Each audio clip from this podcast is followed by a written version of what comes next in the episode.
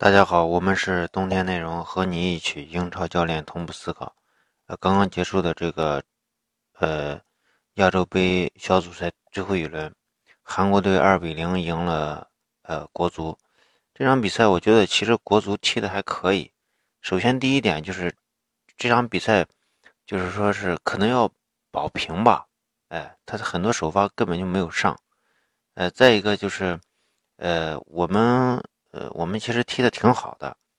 呃，尤其是我看到了一些呃特别好的这种呃好的先进的这个战术的这种理念在里面。首先，它采用了一个高位的压迫，啊，我就是我我们一直强调高不是高位逼抢，是高位压迫，就是高位压迫是我不一定需要求全，哎，我压的并不是很激烈，而且我觉得就是国足在上半场有几次这个。选择，尤其是在这个呃位置的选择，就整体整体前场的整体逼抢过程的位置选择，有几次还做的不错，但是很多很多情况下，他这个做的并不是很好，并不是很好的这个原因呢，呃，做的好的就是我们会守在这个中圈弧附近啊，一般不会前提，呃，但是有很多次前提，其实前提是不对的，不应该去逼抢他。呃，当然，咱们前提有很多次，其实是一个整体性的前提。从这个就是这个整体性的移动来来看，其实国足就现在这个国足，我觉得，呃，表现的还是很不错的。就是说，至少你有整体性的这种前提，至少你这个前场的这个压迫是根据球和对方队员的这个运转这个过程，呃，随时形成呃这个就是弱侧或者说是呃更更远距离的球员也是跟着球和。人员的这个判断去逐渐移动的这种这种保持本身就是非常有战术战术头脑的一个表现。呃，但是咱们的高位压迫，我觉得有很大的一个问题，呃，就是咱们这个呃中场线和后卫线之间的距离如何去呃跑位，如何去上抢，哎，这个距离的如何去控制，呃，我觉得还是做的不好这块。我觉得跟中后卫的选择是很有很大问题的，因为，呃，从总体上说，高位压迫过程中，它的最重要的就是说，什么时候整体性前移呢？是看赵旭日的位置，因为总体来说，郑智是保护，就是说郑智落在后面，他的跑动是减少的，哎，这是主动主动所为，不然郑智不会踢满全场啊，或者说是踢到八十几分钟，可能六七十分钟他也就没有劲儿了，所以让他落在后场。再一个就是赵旭日前提的过程中，赵旭一旦到前腰的位置上，那么咱们真正的前腰就是这个无锡，他就会他就会前提，哎，他就会去逼抢对方。这里面呃，这时候在于这个中国队在这个整体的这个布局上，其实有点像天津天海，哎，新新俱乐部天津天海俱乐部。在以前，在卡纳瓦罗手中的这个，呃，那那个那个球队，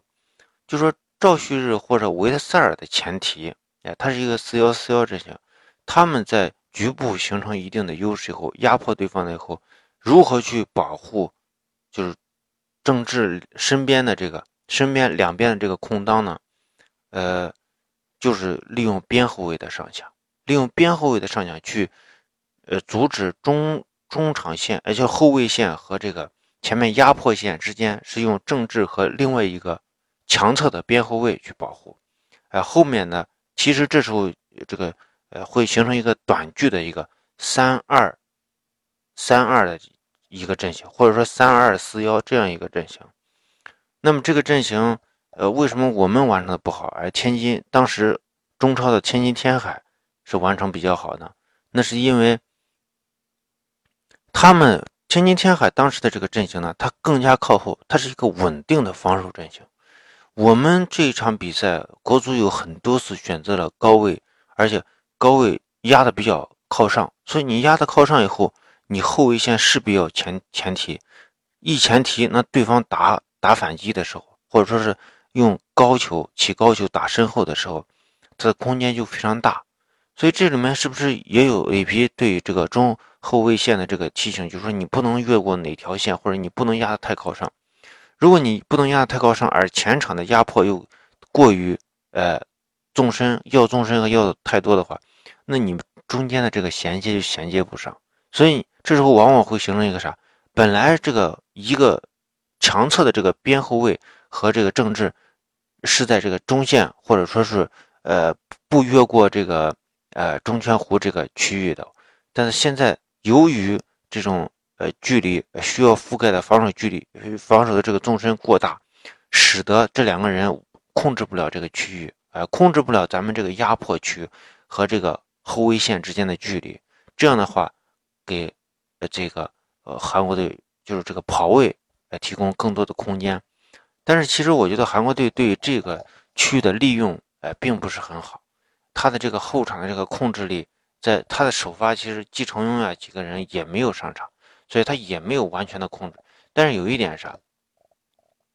有一点就是韩国队由于咱们这么大的空间以后，这么空出这么大的空间以后。形成了后场有很多次，就是他说一个高球打过来，韩国队球员就直接拿到了这个球权，然后顺势就打了一个反击，然后这样的威胁是非常大的。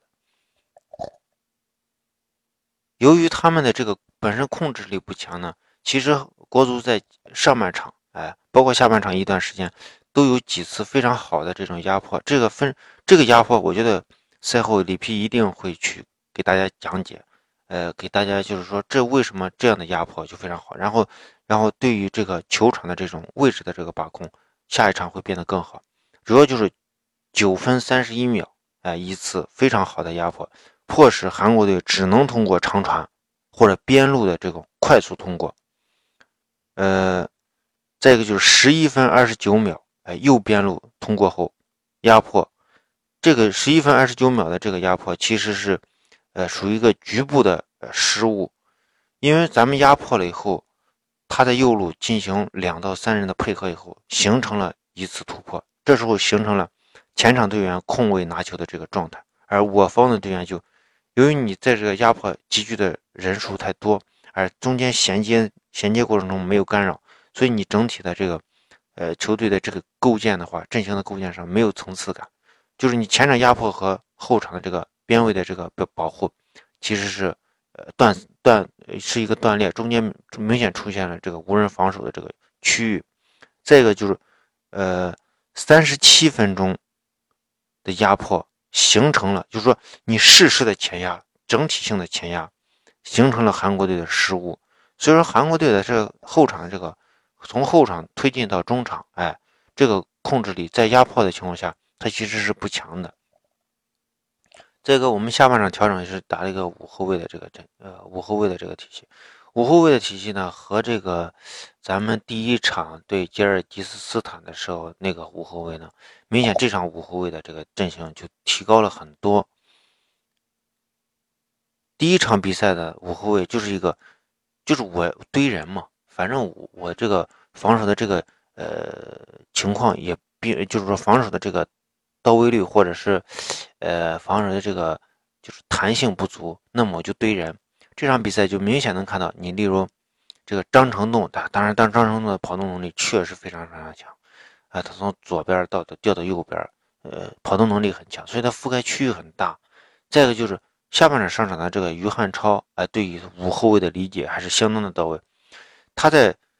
强侧，就是说当韩国队右路进攻的时候。于汉超的前提，这时候形成后场的这个四后卫，然后这个，而招张成栋的这个保护会保护到，呃这个中卫身前这个区域，哎，所以你这场比赛下半场踢的这个五后卫的体系和我们吉尔吉斯斯坦那场比赛踢的五后卫的体系，就明显能看到国足确实是在在进步，一场比赛一场比赛去做进步，而且能看到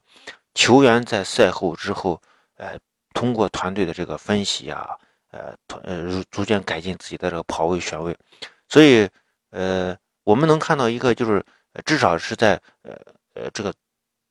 动脑子吧，哎，是智商上这个对球场的这个把握，对于这个阵型的这个呃把握是有每个球员都是在努力的在提高，所以这场这样的就是一个呃球队的这个表现，我觉得还是很很能够接受。这场比赛也确实我们的实力并不是很强，再一个就是。呃，进攻方面，我我为什么就是呃判断他是能平局呢？就是赢球和这个实力是有关系，但是呃并不完全是对等的。呃，其实我们在呃上半场也罢，下半场吧，其实都有都是有机会的。嗯，而且呃这场虽然说金敬道表现的还是比较抢眼，跑的也很多，但是我觉得呃他的威胁并不大，因为因为金敬道的这个拿球过程中往往容易失误，他的这个脚下的这个处理球。并不是，呃，就是那种很利索的那种，他可能就是说我给你一个非常好的这种，呃，拿球环境，然后我通过快速的推进，然后传中，这个是他的这个优势。但是你真正让他，呃，已经拿到了，就是说是，呃，对方的这个保护，呃，保护他，或者说他对方位置的保护做的很到位的情况下，你让金敬道去，呃，克服一个，呃，完好的这个防守，呃，就是对方完好防守的这样一个。位置让金英道士处理的话，他没有这样的能力，他只能说是在体系里面，就是一个搭建好的体系里面去完成一些呃靠这个生理条件，例如快速，呃生理条件能完成的一个呃传中或者说是组织，但是你真正让他去力挽狂澜啊，利用他额外需要他去付出一些呃智商或者付出一些这个。呃，跑动能力或者说是脚下技术，他没有这样的能力。我觉得，呃，可惜的一点就是于汉超上场以后，其实我们打的反击或者说打的进攻，呃，有很多次是浪费在了右路，呃，应该更多的去打左路。当然，其实这个于汉超上场以后，呃，这个韩国队对右路的防守其实是有一些加强，也可能是顾及到于汉超和这个，呃。呃，这个郜林可能会有一些配合，所以，呃，于汉超没有发挥出来，这个是我们的一个失误。再一个就是，我觉得下半场其实韩国队的这个进攻，呃，没有上半场，呃，更加犀利，或者说威胁性更大。所以我觉得那个里皮在下半场的调整，继续使用五后卫，是不是呃有些保守？再一个就是，当然这时候其实体能已经下降了，因为。我们上半场能看到很多次这个赵旭日从这个到前场去压迫，但是下半场就变得很少了。再一个要说的就是韩国队的这个弱点，其实我们有一到两次的这个反击，其实是做的非常好的，做的非常好。可能怎么认识呢？啊，是不是这个我们这个反击就多么多么的好？其实有一点是啥，就是韩国队在攻转守的过程中。他的这个防守的策略，呃，是我觉得是比较平庸的，他和中国队的策略是完全不一样，而且也说明他们的这个这个就这个防守的这种理念还是比较呃落后的，因为有几次在反击过程中，中你看中国队有几次这种传接，他是做的非常好的，那么为什么做得好？就是因为防韩国队的呃防守就是快速的回防。而没有去压迫的压迫持球队员，所以我们在从后场到前场的推进过程中没有受到太大的威胁，也没有受到太大的干扰。这个是，这个就是就是后面大家提到的一个数据，就是韩国队他的犯规次数很少，但是他拿黄牌很多。为什么呢？就是因为他的这个防守呢，拿黄牌的机会都是在对方，都是他在攻转守的过程中，他对，他对。别人的这个发起点的压迫不足，干扰不足，导致对方一直是一个持续的良好的拿球环境。这么这样的情况下，对方的反击肯定会很犀利。到了后场，到了他的这个半场的时候，他的后腰或者他的中卫只能通过犯规去破坏对方的呃犯规战术犯规，破坏对方的这个呃进攻。这个就是为什么他的犯规次数少，犯规次数少，他控制着比赛的节奏。那么他。拿黄牌多，就是他的战术犯规更多，这个是我当然我没有太关注韩国队的比赛，呃，我判断应该是这样。那你看反观中国队呢，他的犯规次数非常多，但是呢，他的拿黄牌又比韩国队少，哎，当然不是仅限于本场比赛，就是因为他更多的是考虑中场的这种逼抢，呃，或者高位的这种逼抢，而这种逼抢是你一个在运转过程中，哎，比赛的。运运行过程中，它不太具有很大的威胁性，所以一般的主教练，而一般的这个裁判不会出示黄牌，只会口头警告，直直到你就是，哎，这个犯规实在看不下去了，犯规太多了，所以才会才会给黄牌。再一个就是我们这场比赛对于下一场比赛这个指导的意义，因为我们这场比赛犯过很多错误，呃，高位压迫犯过很多错误，也也完成过很漂亮的这种压迫，例如三十七分钟的压迫，九分三十一秒的这个压迫，都是完成完成度整个球场的这种把控和衔接做得非常好的。再有一个就是我们这个反击过程中线路的保持和球员呃这种呃这种冷静的这种。控制，呃，再一个就是，呃，还有一个问题就是，就是欲望如何控制欲望？有很我们做了很多次上抢，但是上抢其实是抢不下来球，但是我们确实明明看到球就在那里，但是选择了上抢没有完成。那么，就是在防守过程中如何去控制自己的情绪和欲望，哎，来保持整个阵型的这种紧凑，哎，这是高位压迫。呃，一个非常非常重要的这个科目，但是，呃，就是有时候你出脚了，但是很难去拿到球，这就是，呃，呃，我们这个高位压迫出现了很多次问题的一个重要的原因。当然，这场比赛对于后后面就是说，至少我们现在上的并不是完全都是主力，你例如冯潇霆没有上场，那么下一场对另外一支球队呢，球队会很很好的去研究。哎，对阵韩国队的这场比赛，哎，球队的这个控制力会变得更强，因为我们能看到这场比赛，其实我们上的不是主力的情况下，其实我觉得控制力还好了，因为整体至少你能看到我们的整体阵型的前移压迫，而减少了像以往大家能看到，大家以往就是说我们拼不拼呢？哎，看上去我们很拼啊，就是哎，例如吴磊高速的呃一个冲刺，五十米的空冲刺去压迫对手。这场比赛这种情况是很少的，而更多的是啥？更多的是可能是二十米、三十米，哎，或者说更短的距离的这个冲刺。这个是，就是说我们现在在前场的这种压迫是有一定的体系性和阵型在里面，所以需要大家需要每个球员去提供这种高位的这种，呃，在高位情况下提供这种无氧运动的时间会变得更少。这样的话也保存球员在。下半场依然保持一定强度压迫的这种体能，